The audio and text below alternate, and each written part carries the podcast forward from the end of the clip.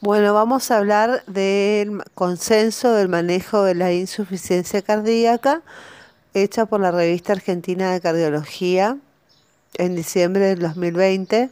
Son recomendaciones conjuntas de la Federación Argentina de Cardiología y la Sociedad Argentina de Cardiología para el manejo de la insuficiencia cardíaca, integrando los inhibidores de neprilicina y receptores de angiotensina a los distintos escenarios de la insuficiencia cardíaca. Es un documento que es largo, tiene 20 30, 36 páginas. Bueno, eh, continuamos. Índice. Eh, bueno, escenarios de insuficiencia cardíaca, situación clínica, hospitalización eh, por insuficiencia cardíaca, condiciones con impacto al tratamiento de la insuficiencia cardíaca, estrategias de manejo en insuficiencia cardíaca, insuficiencia cardíaca ambulatoria con fracción de sección mayor al 40, eh, hospitalización por insuficiencia cardíaca avanzada, incorporación de inhibidores neprilicina y receptores de angiotensina. Bueno, arrancamos con el principio. Recomendaciones conjuntas de la Federación Argentina de Cardiología y la Sociedad Argentina de Cardiología para el manejo de la insuficiencia cardíaca, integrando los inhibidores de neprilicina y receptores de angiotensina a los distintos escenarios eh, de la insuficiencia cardíaca. Introducción.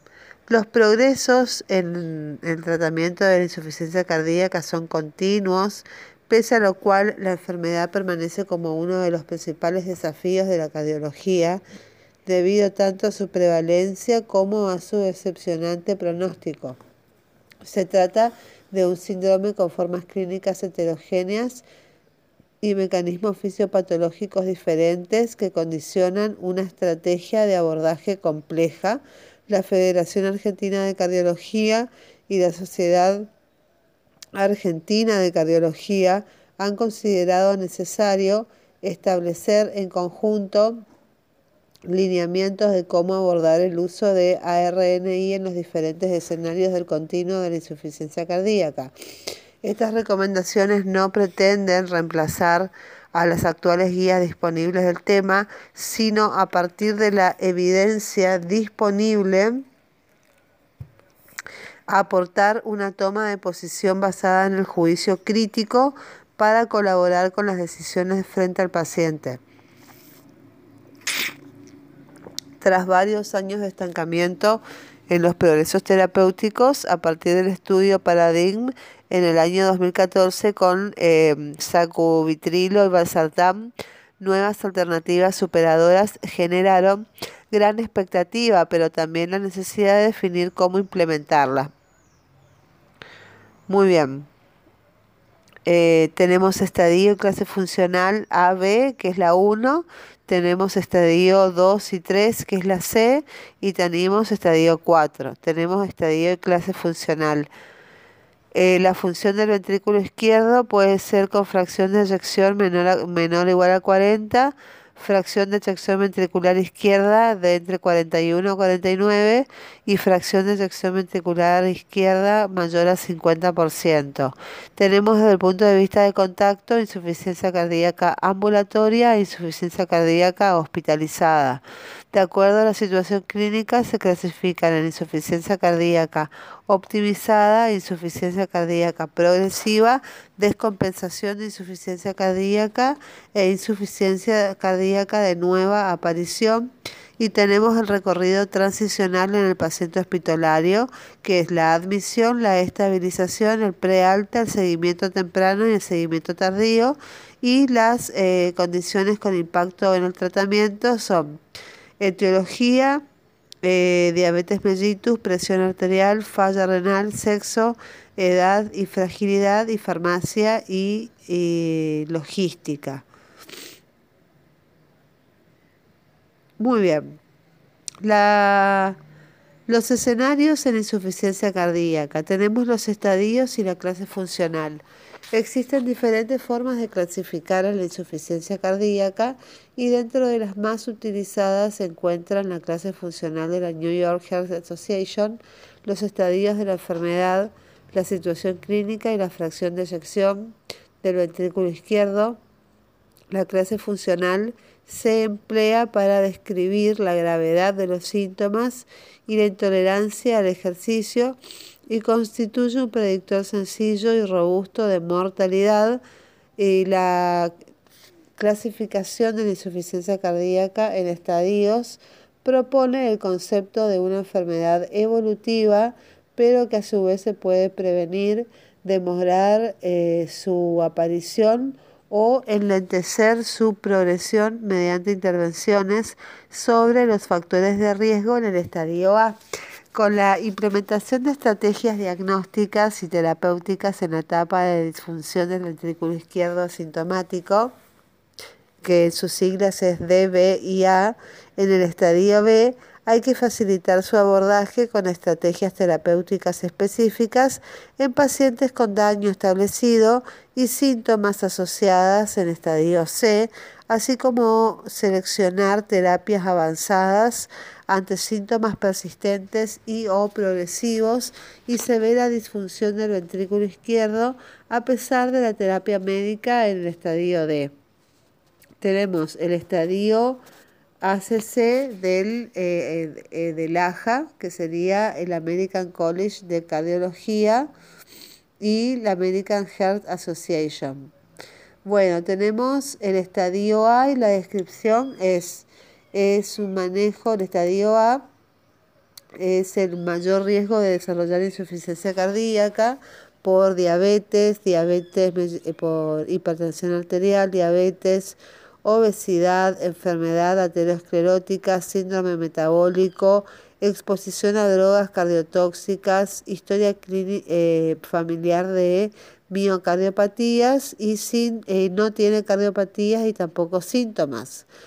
El estadio B es una cardiopatía estructural sin síntomas eh, como infarto de miocardio, remodelado del ventrículo izquierdo, válvulopatías, fracción de eyección del ventrículo izquierdo deprimida.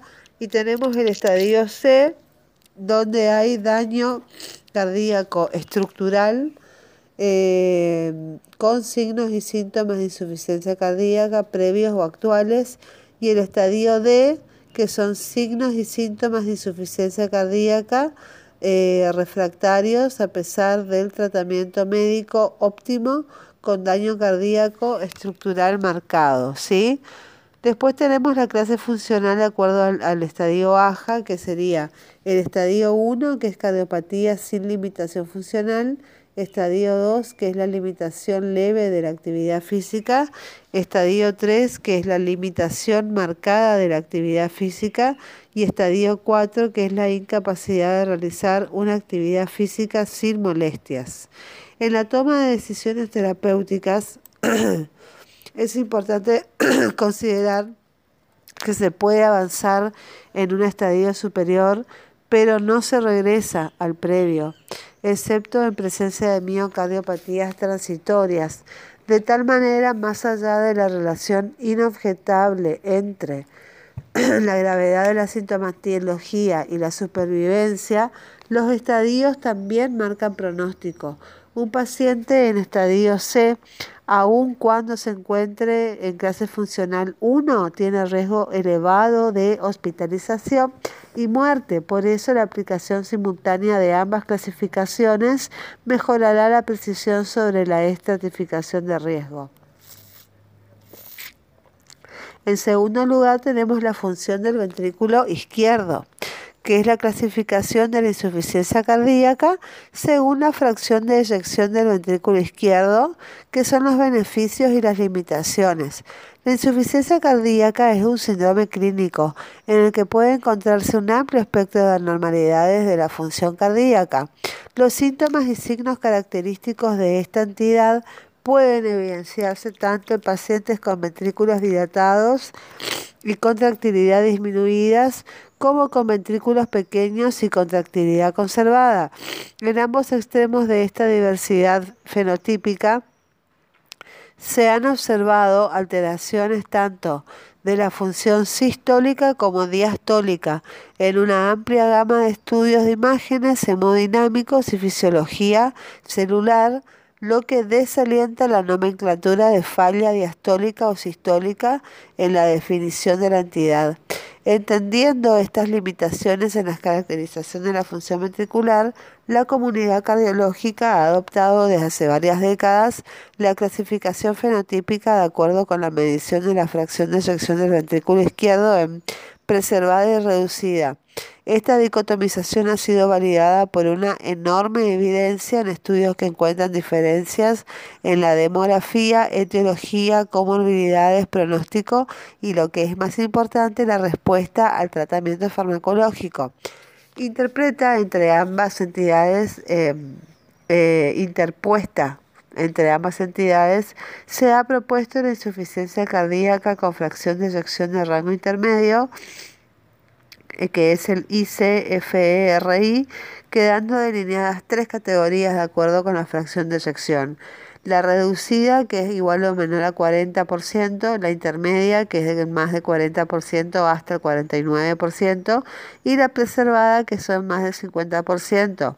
La prevalencia de estos fenotipos ha cambiado a lo largo del tiempo, con un incremento en la insuficiencia cardíaca con la fracción de sección preservada, a expensas, que sería la, la la fracción de eyección de rango intermedio a expensas de una reducción de la insuficiencia cardíaca con fracción de eyección reducida. Si bien la medición de la fracción de eyección es ampliamente utilizada y necesaria para orientar la terapéutica, son conocidas sus limitaciones de acuerdo a la variabilidad interobservador y el método de imagen utilizado en la medición y la propia dinámica de la función ventricular. Existen variaciones en el punto de corte de los valores de fracción de eyección utilizadas en diferentes estudios y recomendaciones de sociedades científicas, lo que motiva actualmente a una controversia sobre la nomenclatura de los fenotipos de la insuficiencia cardíaca basada en la fracción de eyección. Sumado a esto, nueva evidencia focaliza sobre un grupo de pacientes con mayor mortalidad y fracción de eyección supranormal, lo que podría configurar un nuevo fenotipo de insuficiencia cardíaca. En este espectro amplio, los dos extremos parecen estar bien diferenciados. Desde el punto de vista fisiopatológico, los problemas del llenado ventricular prevalecen en la insuficiencia cardíaca con fracción de eyección y la dificultad de la eyección ventricular es más importante que la insuficiencia cardíaca con eh, fracción de eyección reducida. Estos cambios funcionales obedecen a cambios estructurales y mecanismos fisiopatológicos también diferentes, encontrándose biomarcadores mayormente relacionados a la inflamación en la primera y a estrés injuria de miocardio en la segunda. Estas diferencias fisiopatológicas podrían explicar la clara evidencia científica que soporta la inhibición neurohormonal en el grupo con insuficiencia cardíaca de fracción de eyección reducida y la necesidad de buscar otros mecanismos terapéuticos para los pacientes con insuficiencia cardíaca con fracción de eyección eh, P. Si bien los fenotipos en los extremos de esta variable eh, continua son diferentes, los valores de la fracción de sección intermedio se encuentran en personas que tienen características fisiopatológicas relacionadas con ambos grupos y la evidencia sugiere que es un rango donde se superponen ambos estadios, pero en algunos casos se trata de una transición hacia un mayor deterioro de la función ventricular lo que explicaría la respuesta poco clara a los tratamientos validados, sumado a las dificultades metodológicas para medir la fracción de eyección, los puntos de corte para identificar a este grupo con fracción de eyección en rango intermedio representan un desafío a la luz de los efectos de los inhibidores de neprilicina y receptor de angiotensina en esta población y con el objetivo de facilitar su aplicación en la práctica diaria Estas recomendaciones se basarán en tres fenotipos adaptados previamente.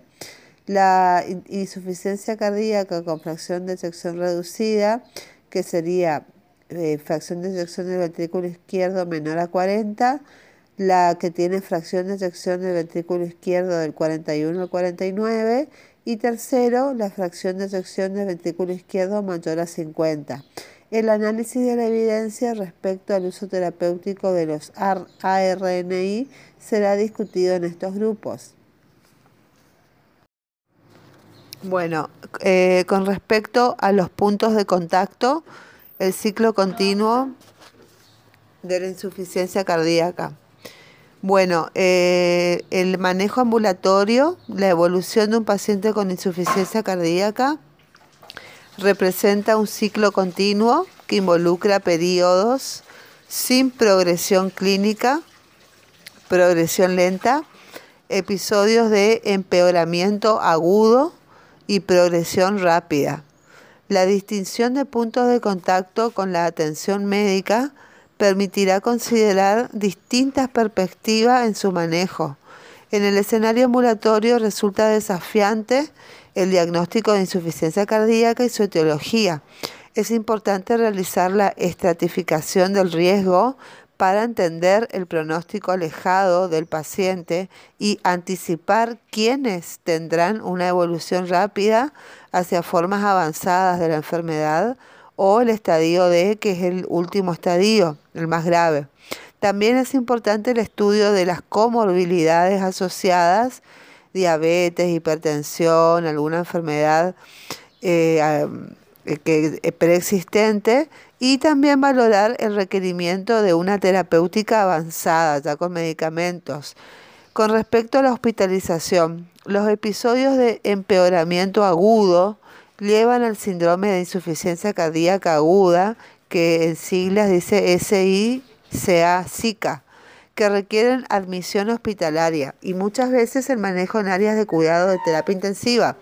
Esto llevará a una atención médica rápida dirigida a la estabilización de su cuadro clínico. La hospitalización por insuficiencia cardíaca, HIC, es la sigla, impacta directamente en el pronóstico tanto por el alto riesgo durante la internación como por la mayor incidencia de eventos en la etapa temprana post-alta denominada de transición, durante la cual es clave el contacto precoz. La implementación de estrategias de atención durante el periodo de transición o fase vulnerable ha logrado reducir el número de rehospitalizaciones y muerte por insuficiencia cardíaca, mejorando también la calidad de vida. Las unidades de eh, y de cómo es de unidades coronarias y las unidades de insuficiencia cardíaca permiten un abordaje integral y multidisciplinario y posibilitan el seguimiento continuo y organizado del paciente durante su internación, durante el periodo de transición y en forma ambulatoria. Más recientemente, la telemedicina ha expandido la posibilidad de seguimiento a partir del monitoreo de síntomas y signos en forma diaria y la factibilidad de intervenciones del equipo de salud. La educación sobre la importancia de la adherencia al tratamiento farmacológico y no farmacológico y sobre los signos de alarma y la consulta médica precoz demostraron reducir las hospitalizaciones. ¿sí? Entonces tenemos la insuficiencia cardíaca ambulatoria, que es una insuficiencia cardíaca sin progresión clínica, o una insuficiencia cardíaca con progresión clínica, que nos lleva a una acumulación y estabilización. Y acá aparece la hospitalización por insuficiencia cardíaca, que se hace una estabilización en el prealta después se hace un seguimiento temprano y el seguimiento tardío, ¿sí? El ciclo continuo de la insuficiencia cardíaca son los puntos de contacto y el recorrido transicional durante la hospitalización junto con los estudios que han evaluado el rol de los, eh, los índices de insuficiencia cardíaca eh, los que están en negro y los que están en rojo, digamos. La situación clínica. Tenemos la progresión clínica de en insuficiencia cardíaca. La Sociedad Europea de Cardiología define la insuficiencia cardíaca crónica, entre comillas, estable, como aquella cuyos síntomas y síntomas no han cambiado en el último mes. Conceptualmente existen algunos cuestionamientos a esta definición, dado que el término estable tiende a invisibilizar el carácter progresivo de la enfermedad y esta característica es fundamentalmente derivada de la activación neurohormonal y por otro lado es frecuente una subestimación de la sintomatología. Existe al menos la mitad, del 50% de concordancia entre la valoración del médico y la clase funcional real. Asimismo, es frecuente mantener similar estado clínico a expensas del incremento en la dosis de diurético que conlleva un impacto negativo sobre el pronóstico en términos de hospitalización y mortalidad con un criterio basado en la terapéutica más que en el estado clínico. Se ha sugerido reemplazar el término estable por optimizada para enfatizar que la adecuación del tratamiento médico recomendado por la guía es la única manera de interferir sobre la progresión de la enfermedad. Muchas veces la progresión clínica de la insuficiencia cardíaca es un proceso evolutivo lento que puede pasar inadvertido si no se lo busca activamente. Y basado en la práctica habitual es recomendable analizar las modificaciones en la capacidad funcional, alteraciones en el examen físico y variables paraclínicas como eh, con el ecocardiograma, los biomarcadores, los test funcionales, los sistemas de puntajes validados por la estratificación de riesgo, tanto en forma ambulatoria como hospitalaria. En la tabla 1 tenemos los principales scores validados en insuficiencia cardíaca crónica. Tenemos el score de Seattle Heart que considera 20 variables que representan parámetros clínicos, terapéutica, dispositivos de laboratorio y predice la supervivencia 1,2 y 3 años en insuficiencia cardíaca con facción de erección reducida y validación prospectiva en seis cohortes. Después tenemos el segundo score que es el Heart Failure Survival Score, que es el cohorte de derivación y de validación de modelos de estratificación de riesgo invasivo y no invasivo incluyendo fracción de eyección del ventrículo izquierdo, fracción cardíaca, eh, frecuencia cardíaca en reposo, la presión arterial media, la natremia, el PCP y predice la supervivencia eh, de eventos en un año, o sea, el trasplante cardíaco o la muerte en la insuficiencia cardíaca avanzada. El tercer score es el HF Action Predictive Risk Score Model, que eh, considera el punto final combinado primario, que es una mortalidad o internación por cualquier causa, punto final secundario, PFS, que es la mortalidad por cualquier causa. La duración del ejercicio en el TSP fue el principal predictor. Y los predictores de PFP son el auria, el género masculino, y en el sexo femenino la uria, bueno, eh, el PFS UDIA sexo masculino y bajo índice de masa corporal. Y después tenemos otro que se llama el metaanálisis global, MAGIC, que es derivado de un conjunto de registros internacionales que incluyen 13 variables, que son la edad, el sexo, la presencia de diabetes, EPOC, tabaquismo, insuficiencia cardíaca de menor de 18 meses, consumo de beta bloqueantes, eh, de los IECAS, de los, de los fármacos BRA, de, del índice de masa corporal, de la creatinina, de la fracción de sección del ventrículo izquierdo. Eh, la inclusión de la BNP mejora la capacidad pronóstica y predice hospitalizaciones por insuficiencia cardíaca. Y así tenemos otros más, ¿no?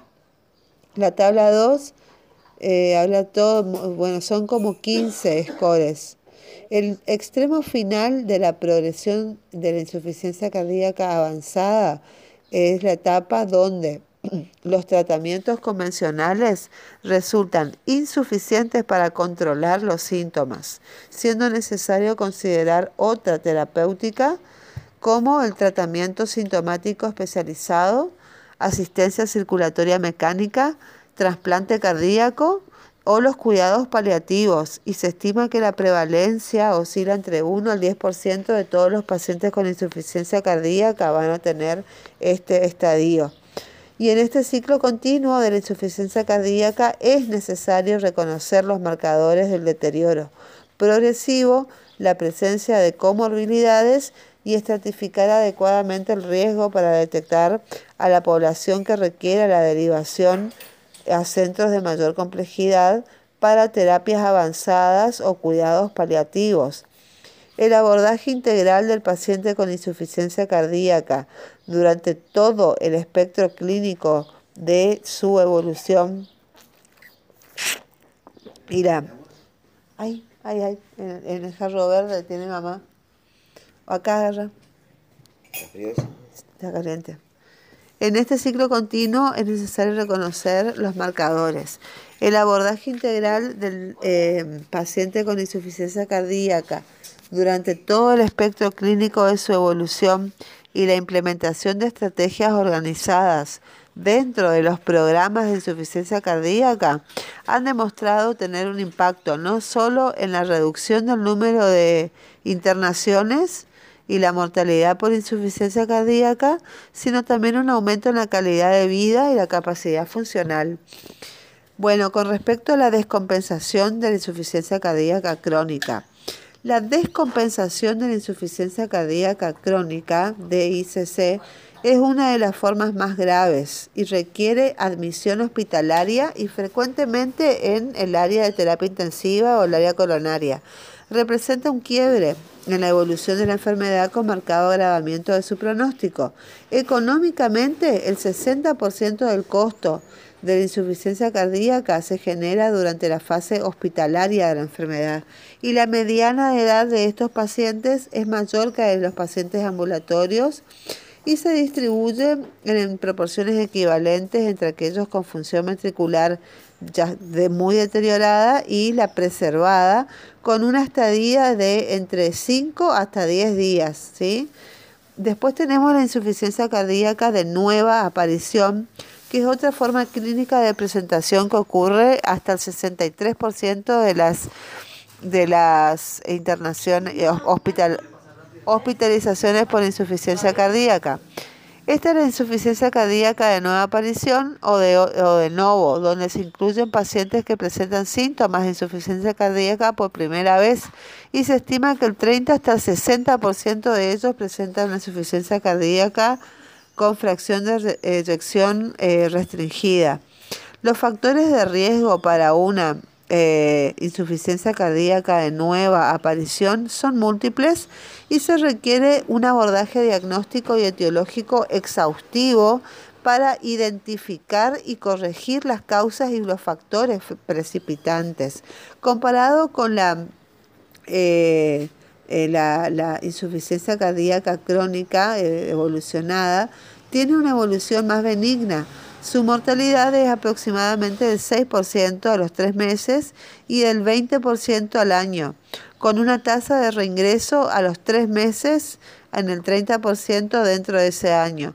Y se ha demostrado que esta población es la que más se beneficiaría con el inicio precoz de tratamiento con eficacia demostrada, debido a que se produce una reducción del potencial de recuperación miocárdica a medida que la enfermedad avanza al egreso de una internación por insuficiencia cardíaca de nueva aparición, debe intentarse que el paciente reciba todos los fármacos con beneficio pronóstico demostrado al menos en dosis iniciales.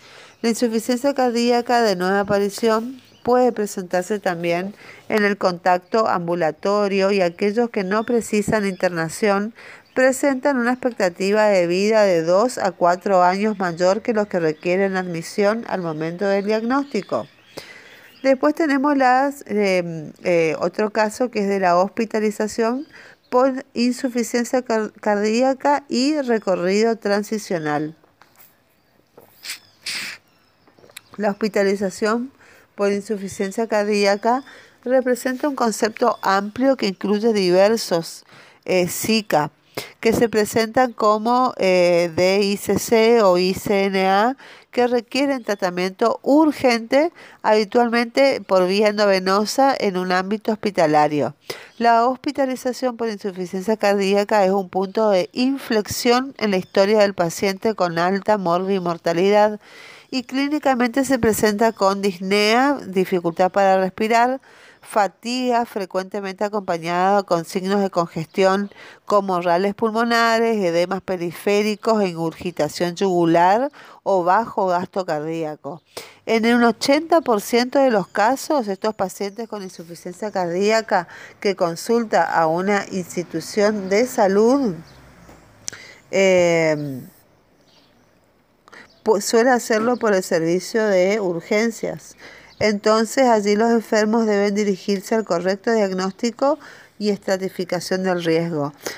Em, en un estudio em, con una de pacientes con edad media de 76 a 77 años que consultaron a, eh, urgencias por insuficiencia cardíaca, el 32% eh, fue dado de alta sin ingreso hospitalario y estos pacientes registraron un riesgo precoz de mortalidad que resultó comparable o superior a los hospitalizados, evidenciando la necesidad de una estratificación de riesgo adecuada.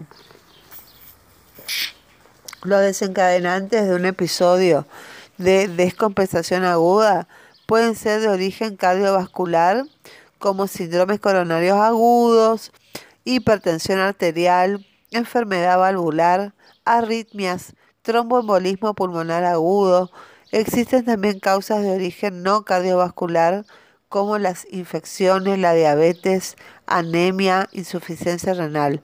La falta de adherencia al tratamiento médico y el incumplimiento de las recomendaciones higiénico-dietéticas deben ser también consideradas. ¿sí? Independientemente de la presentación de la hospitalización por insuficiencia cardíaca, el curso clínico podrá dividirse en diversas fases, que es la fase de admisión, la segunda la de estabilización, la tercera es la del prealta y la, cuarta es el seguimiento post-alta temprano y post-alta tardío.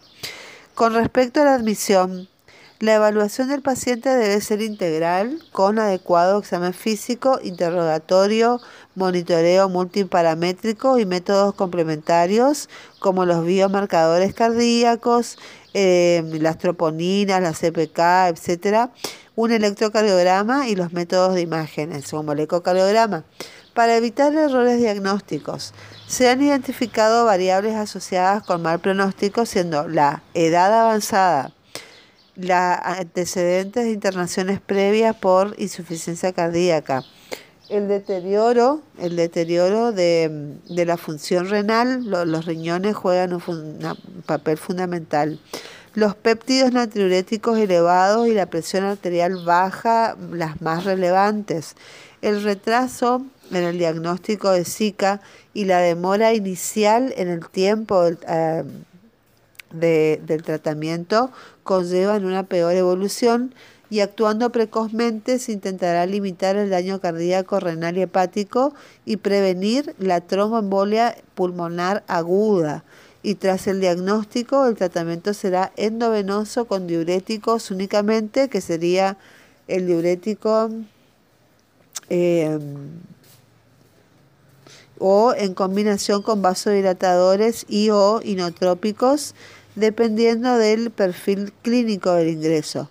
Se pueden presentar entonces diferentes escenarios que requieren estrategias de manejo y abordajes terapéuticos personalizados. La mayoría de los eh, se presentan con perfil clínico tipo B, o sea, húmedos y tibios, por lo que el objetivo principal de las intervenciones terapéuticas se orienta a conseguir la descongestión clínica y la hemodinámica.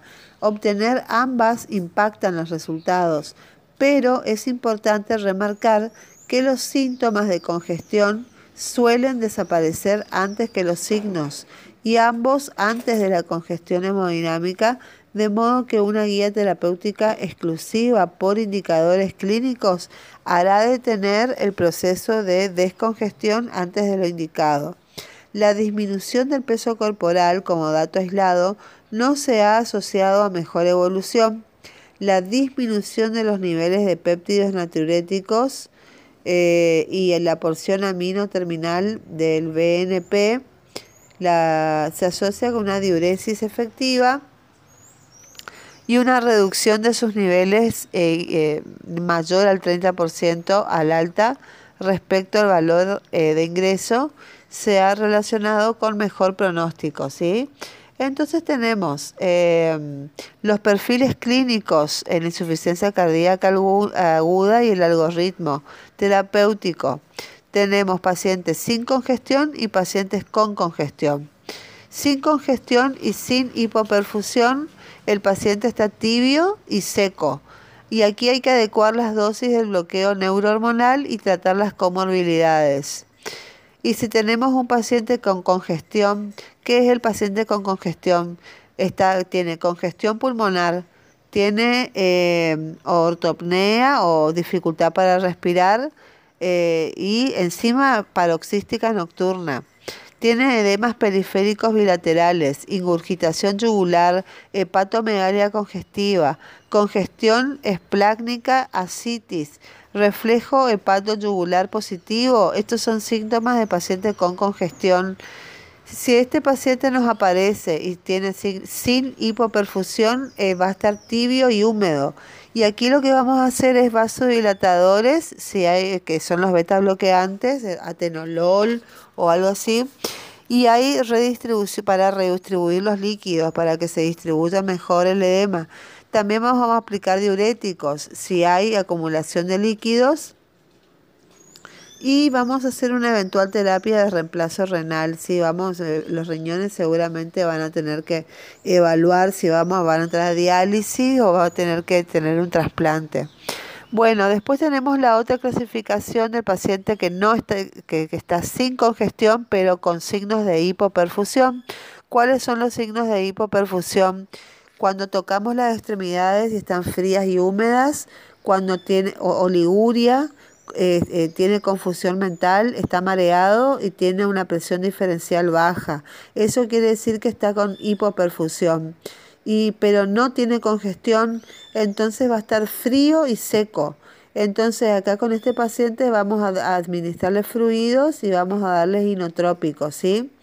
Y si el paciente tiene congestión, está congestivo con todos los síntomas de hepatomegalia, ingurgitación yugular, congestión pulmonar, etcétera, y tiene signos de hipoperfusión, va a estar también frío porque no, no la sangre no está circulando, pero va a estar húmedo.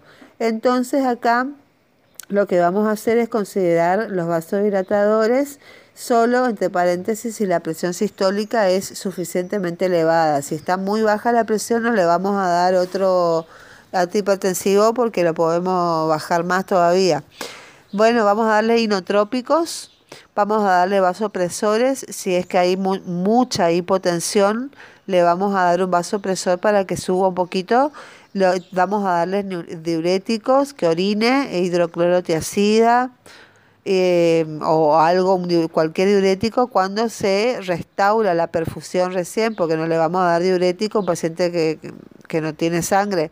Y vamos a darle asistencia circulatoria mecánica. Bueno, ¿cómo se hace la estabilización? El segundo paso.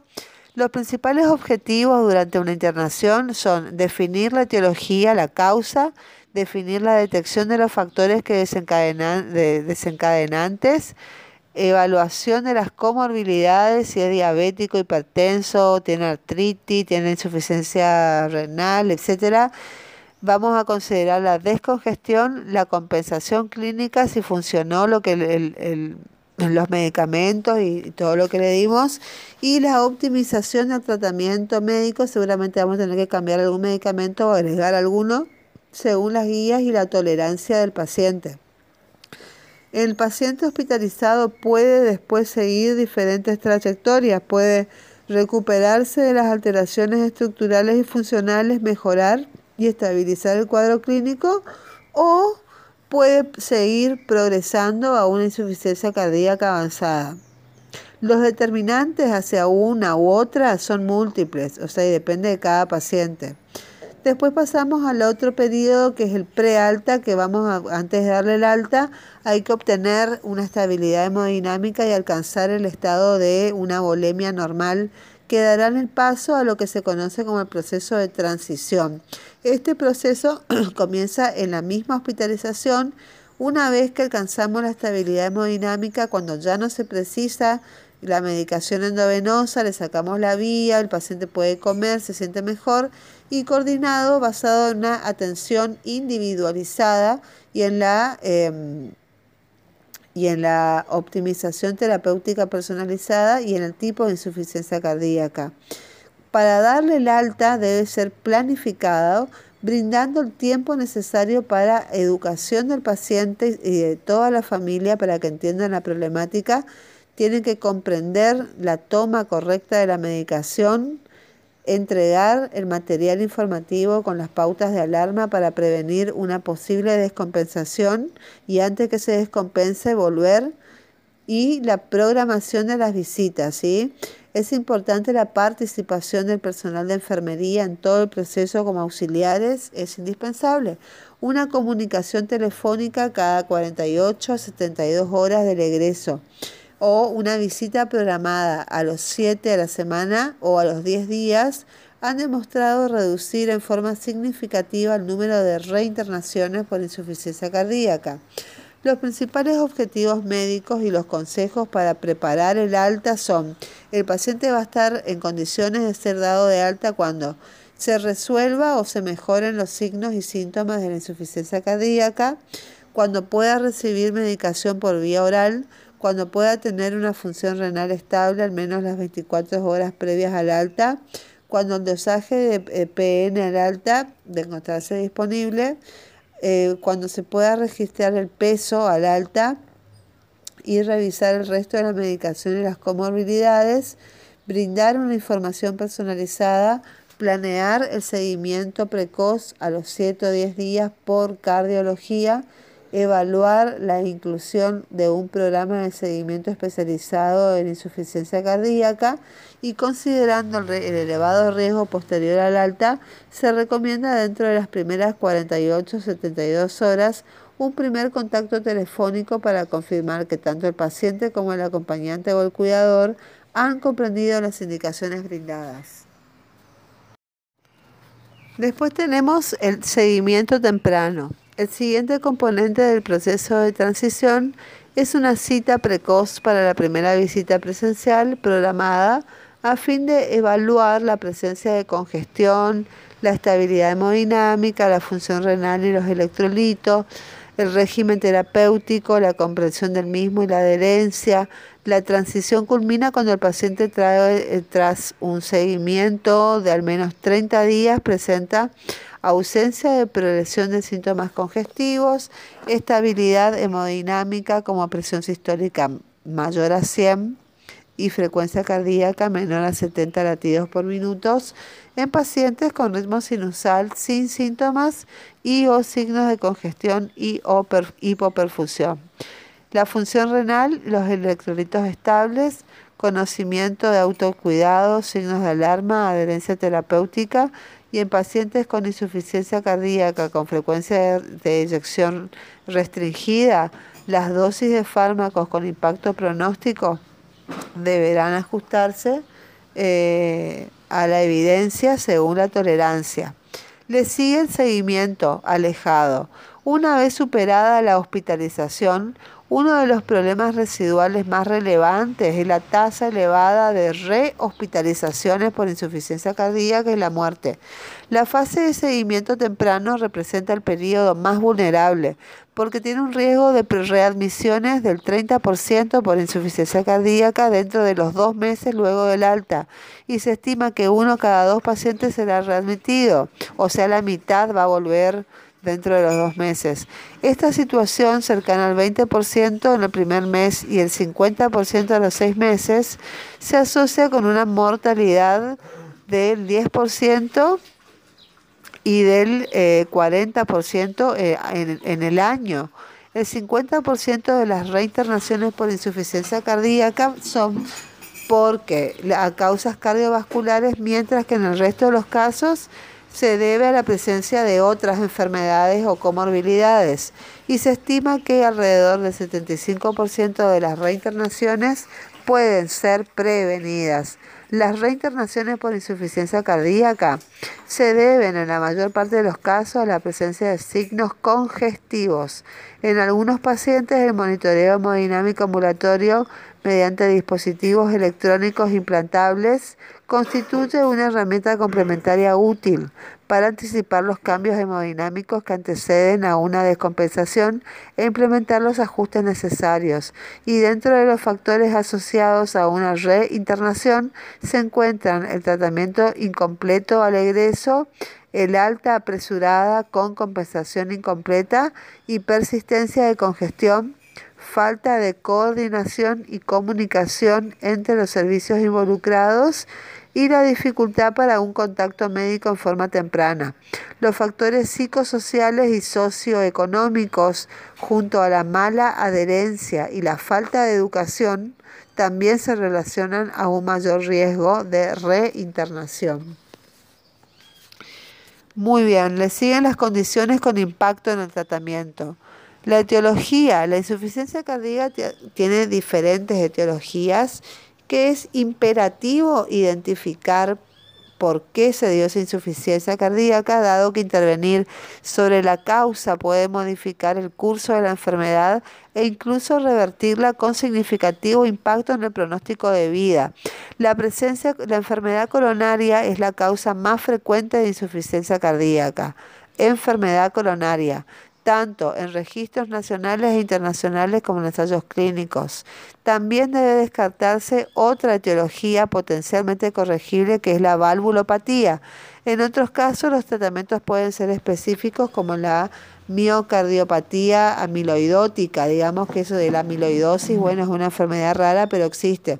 El pronóstico y la decisión terapéutica a largo plazo también pueden ser diferentes ante causas potencialmente recuperables como por ejemplo la insuficiencia cardíaca postmiocarditis o la insuficiencia cardíaca causada por el consumo de alcohol o la cardiotoxicidad de drogas antineoplásicas. Con respecto a la diabetes, la estrecha vinculación epidemiológica y fisiopatológica entre la diabetes mellitus y la insuficiencia cardíaca determinan que siempre ante la presencia individual de una de ambas deba descartar la otra. La presencia de insuficiencia cardíaca condiciona el tratamiento de la diabetes en cuanto a los objetivos terapéuticos y los fármacos a utilizar. Existen drogas contraindicadas como eh, las glitazonas y la saxagliptina y las drogas recomendadas como los inhibidores con transportadores de sodio glucosa tipo 2 para los diabéticos no. Por otro lado, la mayor vulnerabilidad de los pacientes limita en la intensidad del tratamiento hipoglucemiante. Desde la perspectiva de la insuficiencia cardíaca, la presencia de que tenga diabetes el paciente compromete seriamente su pronóstico y complejiza la optimización de los tratamientos efectivos con porque tienen menor tolerancia a los fármacos y a la asociación de, de dos patologías, se suman dos enfermedades. Pasamos a la presión arterial. La presión arterial probablemente es la variable con mayor impacto en el pronóstico y en el tratamiento farmacológico de la insuficiencia cardíaca, mientras que la hipertensión es reconocida como un factor de riesgo para evolucionar a la insuficiencia cardíaca, la hipotensión arterial es un marcador pronóstico importante en la mayoría de los sistemas de puntaje. La mayoría de las drogas beneficiosas en los pacientes con insuficiencia cardíaca de fracción de eyección reservada son también antihipertensivas y muchos de estos pacientes tienden a la hipotensión. Entonces, por otro lado, las dosis objetivos demostradas por la evidencia son elevadas, por lo que al alcanzar las dosis plenas de todas las drogas se transforma en un desafío terapéutico y hace necesario un manejo eh, artesanal en la etapa de la titulación de la receta. En un estudio de Check HBF, los pacientes con insuficiencia cardíaca con fracción de detección restringida con menor presión arterial recibieron drogas para insuficiencia cardíaca, pero a menos dosis que las evidencias publicadas. Entonces es recomendable persistir en alcanzar el objetivo terapéutico, pero manteniendo la flexibilidad para prevenir o superar las potenciales complicaciones. Y por otro lado, la presión arterial al ingreso está asociada de manera inversa con el riesgo de muerte y mortalidad en pacientes admitidos por eh, Zika. Y esto ocurre por igual en pacientes con función sistólica del ventrículo izquierdo preservada o reducida. Después tenemos pacientes con falla renal. No es posible pensar en insuficiencia cardíaca sin considerar la función renal. El deterioro de la función renal está asociado con un incremento del riesgo de la evolución adversa en insuficiencia cardíaca y su rol pronóstico es comparable con la fracción de sección del ventrículo izquierdo.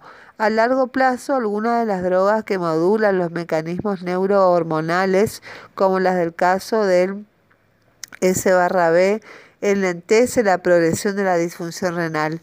Sin embargo, es frecuente que al iniciar el tratamiento de filtrado glomerular se reduzca tanto en la fase ambulatoria como durante la internación y la interpretación fisiopatológica de esta reducción es fundamentalmente es fundamental para definir la continuidad del tratamiento.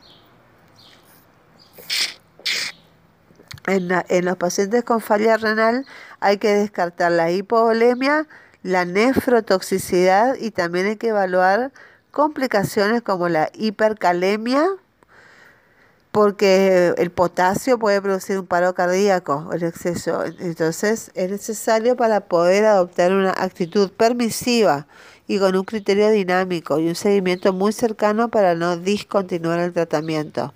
Otro factor con la insuficiencia cardíaca es la edad y la fragilidad del paciente. La insuficiencia cardíaca es una enfermedad que progresa en la severidad a medida que pasan los años con la edad. Entonces, tanto la mortalidad de la hospitalización por insuficiencia cardíaca se incrementa cuando el paciente es más viejo. La fragilidad es común en pacientes con edad avanzada con insuficiencia cardíaca, con una prevalencia de esta del 51%. O sea que la mitad muere, lo que se relaciona con aumento de la hospitalización y encima la mortalidad. Tanto la fragilidad física como la insuficiencia cardíaca comparten características y tienen relación con las comorbilidades.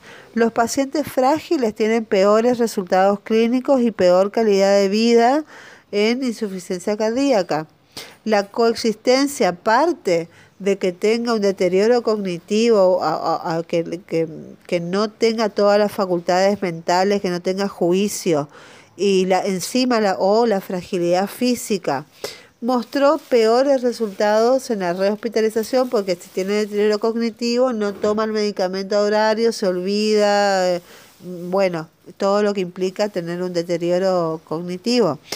Y por supuesto, esto lleva a la mortalidad. Debe considerarse la fragilidad para la valoración de los pacientes con insuficiencia cardíaca, siendo recomendable la utilización de estrategias multidisciplinaria y acá vamos a entrar con psicólogos, con neurólogos, bueno, nutriólogos, etc. Otra cosa, otra variable es el sexo. El riesgo de desarrollar insuficiencia cardíaca es similar en hombres y mujeres a lo largo de la vida, mientras que la insuficiencia cardíaca con fracción de sección reservada afecta a hombres y mujeres, con un predominio en el sexo masculino, pero la insuficiencia cardíaca con, con fracción de sección P es el fenotipo predominante en el sexo femenino, representando más de la mitad de las personas afectadas en este grupo. Diferenciar intrínsecas al sexo y factores epidemiológicos contribuyen a la ocurrencia de estos hallazgos. En los ensayos farmacológicos en insuficiencia cardíaca existe en general una proporción de tres hombres por cada mujer incluida. Aunque los resultados muestren la misma tendencia en ambos sexos, los intervalos de confianza son más estrechos en los hombres. Sin embargo, las intervenciones terapéuticas no deberían ser diferentes entre ambos. Los, mismos medicamentos toman. El registro check demostró que las mujeres reciben menos inhibidores de la enzima convertidora de la angiotensina, que es el enalapril, y más bloqueadores adrenérgicos que los hombres, pero con pequeña diferencia en dosis. Y después tenemos los aspectos logísticos y de farmacia. Tenemos los pacientes con polifarmacia. la polifarmacia es frecuente en los pacientes mayores de 65 años. Un estudio reciente informa que casi el 90% de los adultos mayores con insuficiencia cardíaca consumen como mínimo 5 medicamentos y casi la mitad más de 10 medicamentos. Situación que va aumentando sobre todo a expensas de medicación que no tiene nada que ver con lo cardiovascular y que no está relacionada con insuficiencia cardíaca, sino con otras enfermedades. Y entre los factores que conducen a la polifarmacia se debe considerar que hasta el 60% de los pacientes tienen 5 o más enfermedades antes de la insuficiencia cardíaca. Y el hecho de que existen diferentes médicos involucrados en atención, está el cardiólogo, el reumatólogo, el diabetólogo, el nefrólogo, bueno, todo un enfoque para ayudar a reducir la polifarmacia es desprescribir, o sea, sacar fármacos de, de medicamentos innecesarios o que no, no tienen nada que ver están inapropiados. Después tenemos la inercia y el uso óptimo de drogas para insuficiencia cardíaca. La inercia clínica es definida por la falta de intensificación del tratamiento en un paciente que no ha logrado los objetivos basados y en uno de los principales factores en el control inadecuado de diversas enfermedades crónicas, entre ellas la insuficiencia cardíaca. Los factores que contribuyen a la inercia clínica incluyen al médico en la mitad de los casos, al paciente en el 30% y al sistema de burocracia de salud al 20%. La inercia médica juega un rol importante en el limitado impacto del tratamiento respecto a la sobrevida observada y el, el 40% de los médicos no prescriben el tratamiento recomendado por las guías, pero también existe la ausencia de eh, adherencia de los pacientes. Voy al paciente, eh, los pacientes, muchos, el 30% no, no toman los medicamentos directamente o se olvidan o toman mal, expresada por el hecho de que solo el 63% fueron adherentes, el resto no. Dados, datos de registros internacionales muestran que el uso adecuado de drogas con evidencia demostrada en insuficiencia cardíaca, así como lograr dosis óptimas de las mismas, están asociadas a un menor riesgo de que este paciente se hospitalice y que se muera. Sin embargo, esta evidencia no se ha tratado en la práctica. Después está la accesibilidad si bien no existe una definición universal de acceso a la medicación, se han descrito cinco dominios involucrados, que es la disponibilidad del medicamento, que es la relación entre el tipo eh, y calidad de medicina requerida y brindada, porque existe eh, niveles de medicina de primer nivel y medicina de cuarto nivel. Eh, después está la asequibilidad del usuario para pagar la medicación, porque hay medicamentos que salen carísimos y el paciente no puede comprar. La accesibilidad al tratamiento cuando lo necesita. A veces el, paciente vive lejos desde el campo y, viene una cada tanto.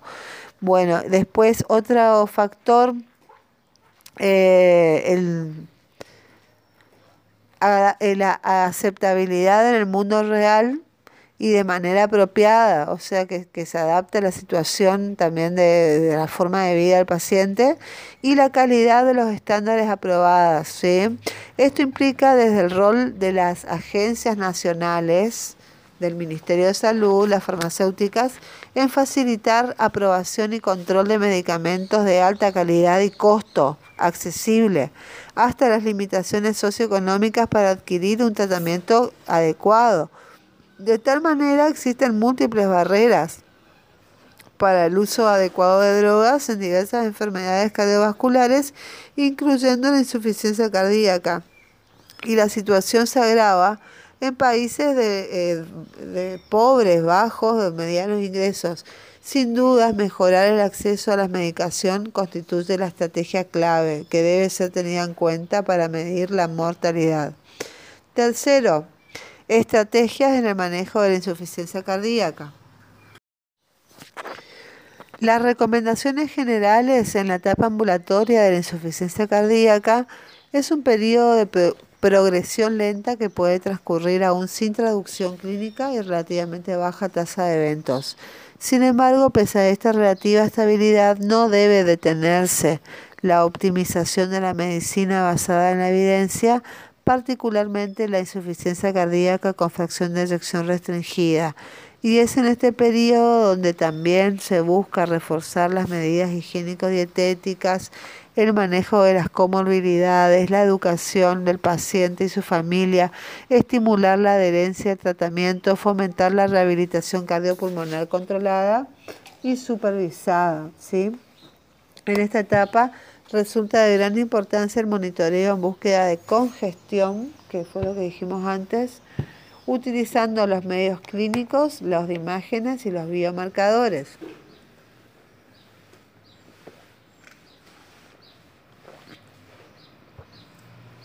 Intervenciones oportunas frente a hallazgos positivos permiten prevenir descompensaciones y se debe analizar el riesgo de muerte súbita y tratar de prevenirla esto implica no solo un óptimo tratamiento farmacológico y eléctrico, sino también descartar los factores que predispongan o gatillan este evento.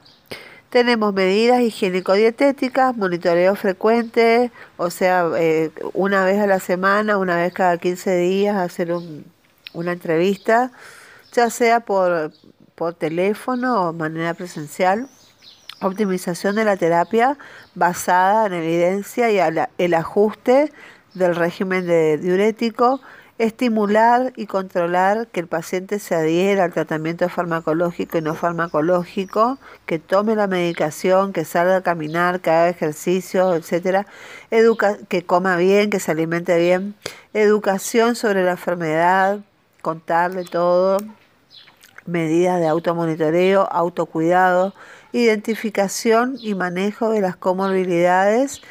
Eh, es muy importante que siga el plan de vacunación anual. Después también estratificar el riesgo de muerte súbita y diseñar un plan de seguimiento personalizado. Con respecto a la insuficiencia cardíaca ambulatoria con fracción de eyección reducida, que es menos de 40%, el tratamiento farmacológico son, en primer lugar, los diuréticos. Los diuréticos están indicados eh, para la prevención y tratamiento de los síntomas de congestión. No existen ensayos clínicos que demuestren reducción de la mortalidad y puede ser necesario reducir su dosis al incorporar el tratamiento por riesgo de diuresis excesiva y que produzca una hipotensión.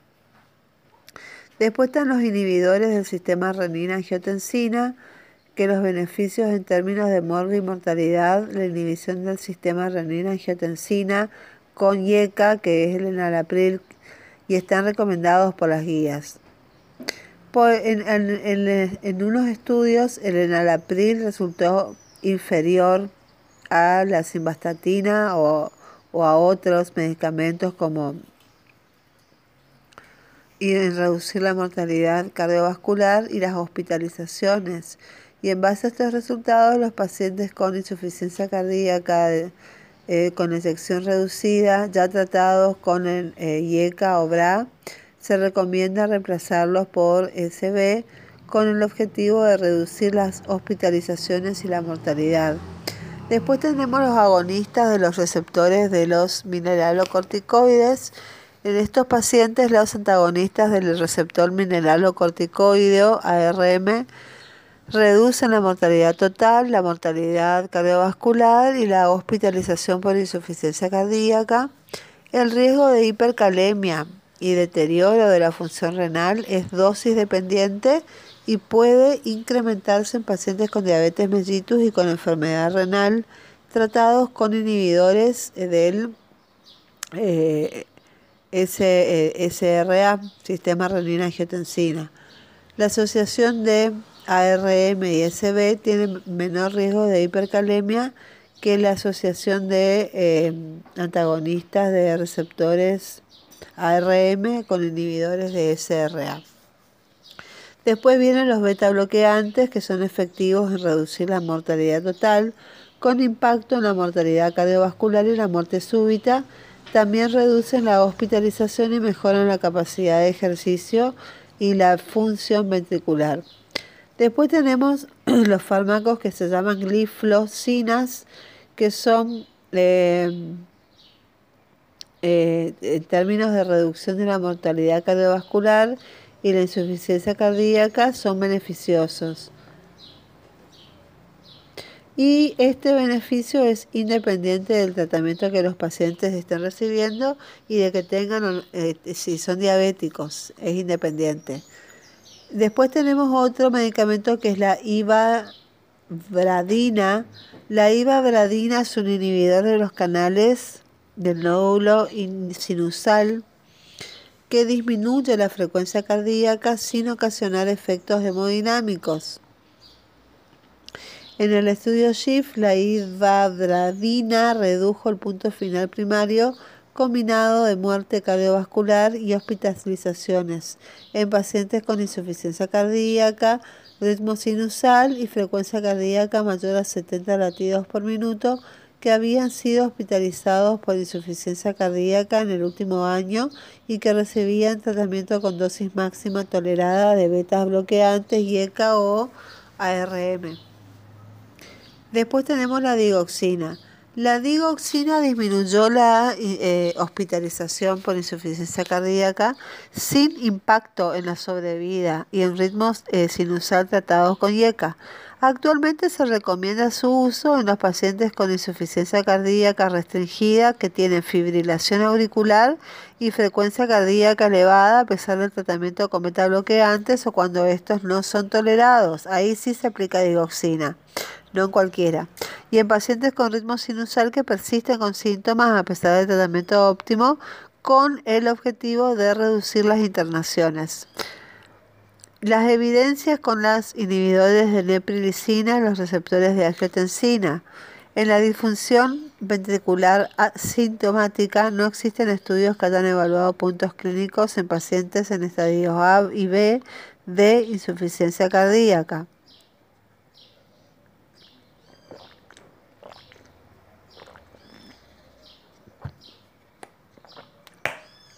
En insuficiencia cardíaca crónica, los efectos principales, en el 2014 el estudio Paradigm comparó SB con el alapril en insuficiencia cardíaca con fracción de sección reducida. El estudio fue detenido prematuramente por cumplir el criterio pre-especificado de superioridad el SB, S barra B, demostró superioridad frente al enalapril. ¿sí?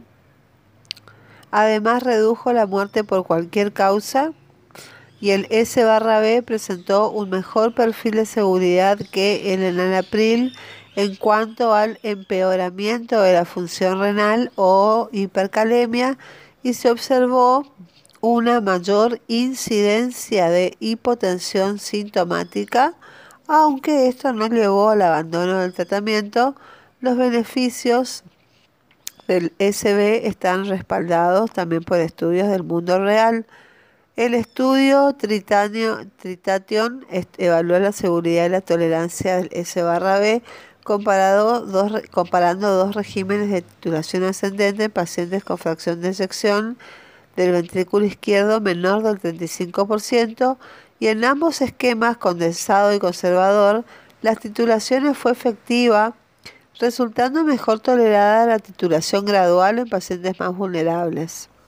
Entonces, la tabla 3 habla de las recomendaciones de tratamiento farmacológico de la insuficiencia cardíaca. Se recomienda la prescripción de diuréticos, dosis mínima en eh, eficaz en pacientes con insuficiencia cardíaca, con signos y o síntomas congestivos para mejorar los síntomas.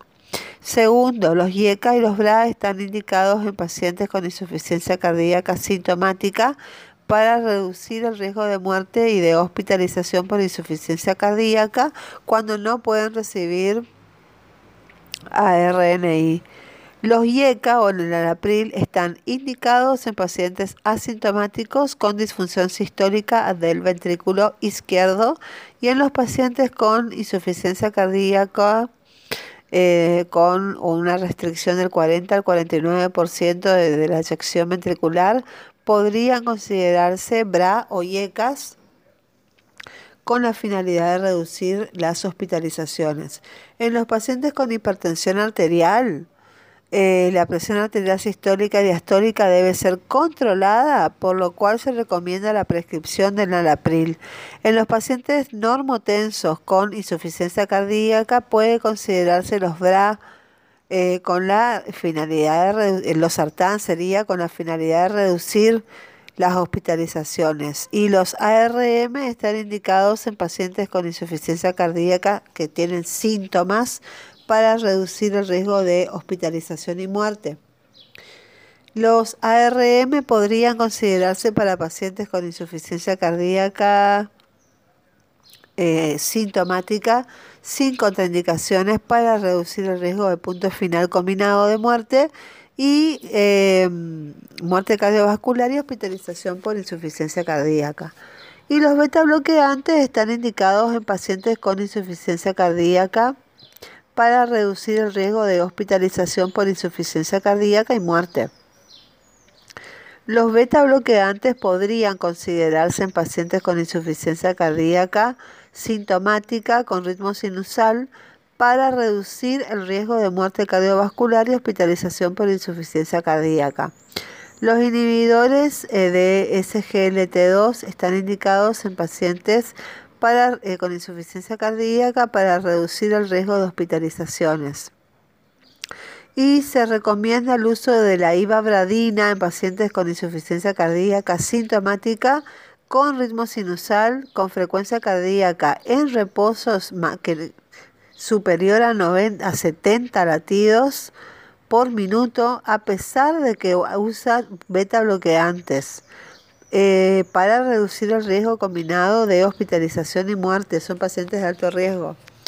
En pacientes que no responden al tratamiento. Y en pacientes con insuficiencia cardíaca y fibrilación auricular y aparte tienen frecuencia cardíaca que no está controlada a pesar del tratamiento con metabloqueantes, hay que considerar la digoxina. Cuando no responden hay que usar digoxina. La población tratada eh, en dosis óptimas y subóptimas con inhibidores de neprilicina y receptores de angiotensina. En un análisis se evidenció equivalencia de la dosis entre ambos regímenes, el beneficio de la, em, de la, de la S barra B y se mantuvo en la misma proporción, aunque se utilizaran dosis inferiores a las recomendadas y, eh, no se encontró heterogeneidad entre la dosis alcanzada y el efecto de la reducción eh, y la reducción de muerte cardiovascular o rehospitalización o los eventos adversos preespecificados a las 8 semanas.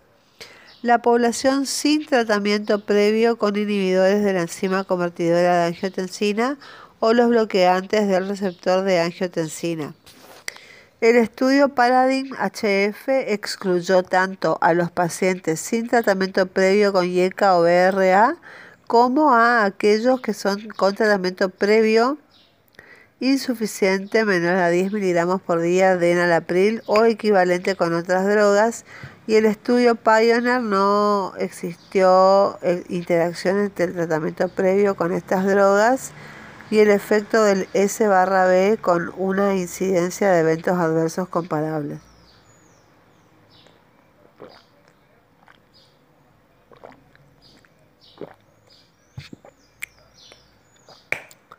En el caso, en el análisis preespecificado del subgrupo de pacientes sin tratamiento previo con IECA, eh, los resultados demostraron un mayor efecto del S barra B con mejoría de la fracción de eyección del ventrículo izquierdo y reducción de volúmenes de ventrículo izquierdo y aurícula izquierda.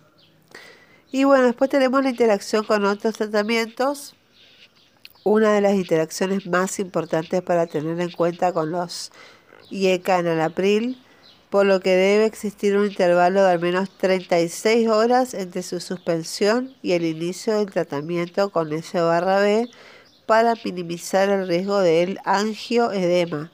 El beneficio del S barra B sobre el enalapril fue independiente del tratamiento farmacológico de base y no se han encontrado diferencias según el uso concomitante de digoxina, ARM y diuréticos, ni tampoco por la dosis utilizada de beta bloqueantes, ¿sí?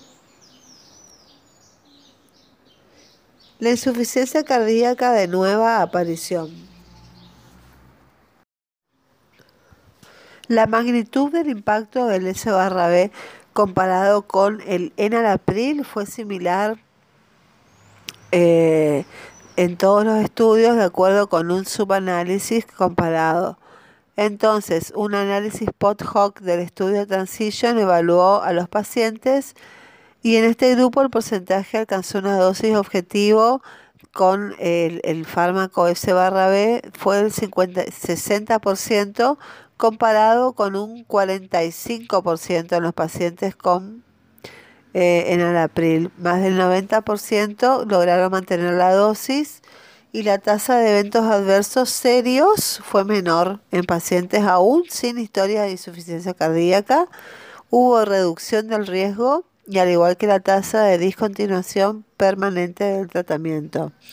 El efecto sobre el remodelado reverso y la insuficiencia mitral, como efecto adicional se ha demostrado inducir una remodelación inversa en el ventrículo izquierdo con una reducción en los volúmenes ventriculares, un aumento de la fracción de eyección y una mejoría en la función diastólica como fue demostrado en el estudio PRO-BHF que comparó las variables obtenidas habitualmente basalmente y luego de 12 meses de tratamiento con S barra B y comparado con en el abril el S barra B en el estudio, en el estudio Eval, Evaluat demostró los volúmenes de cavidades izquierdas y la relación sin mejoría significativa y también se han reportado estudios favorables sobre el grado de regurgitación mitral.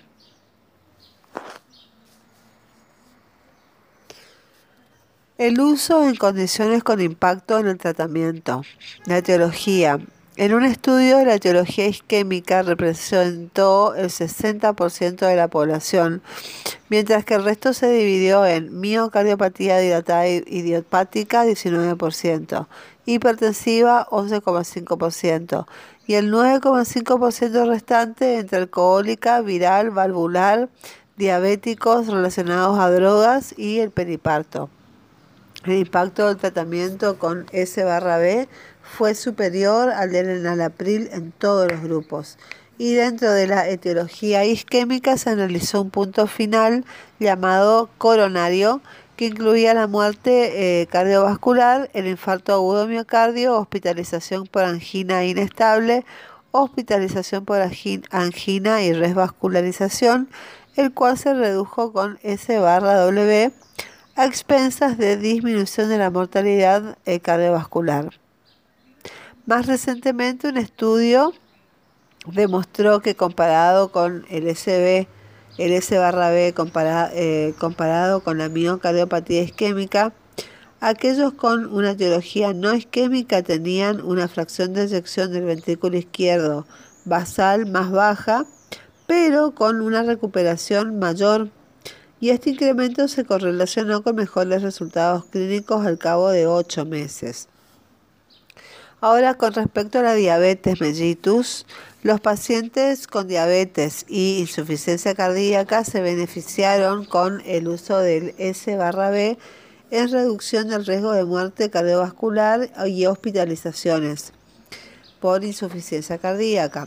Asimismo, se observó un mejor efecto de protección renal en los pacientes con diabetes mellitus tipo 2, independiente de la presencia de insuficiencia renal, Los pacientes con diabetes mellitus tipo 2 que recibieron S barra W tuvieron una mayor reducción de la hemoglobina glicosilada, a pesar de efectos mínimos sobre la glucosa plasmática en ayunas, y estos datos muestran una ventaja para el control glucémico del S barra B por encima del enalapril.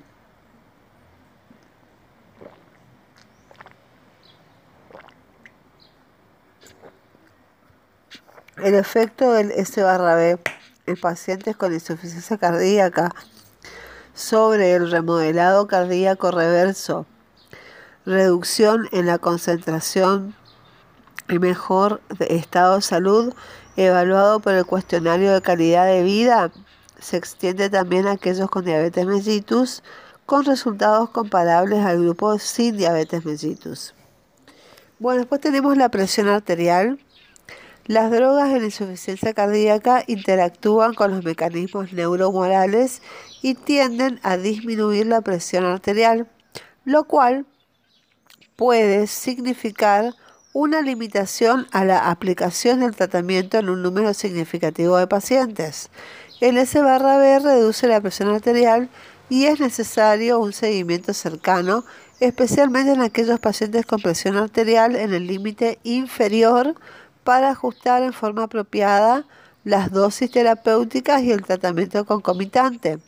Y pese a generar más hipotensión en el estudio Paradigm, la tasa de suspensión del tratamiento no fue mayor, o sea que no hay que, no hay que modificar el tratamiento de la, de la hipertensión. En caso del paciente con falla renal, el incremento de la creatinina sérica por encima de 2,5 ocurrió menos frecuentemente con S barra W que con el alapril. Por otro lado, el SB fue evaluado en la enfermedad renal crónica, eh, que sería eh, cuando una tiene una tasa de filtración de 20 a 60 mililitros por minuto sobre 1,73, sin insuficiencia cardíaca, donde no demostró diferencias respecto al ibersartán. Bueno, después tenemos el sexo. En el estudio Paradigm, las mujeres tienen eh, representaron el 22% de la población incluida y el beneficio clínico del, del, SB no fue afectado por sexo, o sea que va bien para hombres y mujeres.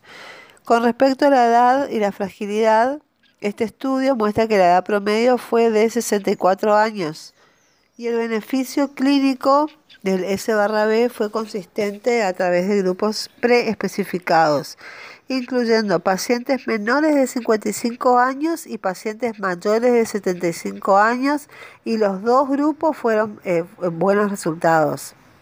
Comparado con el enalapril.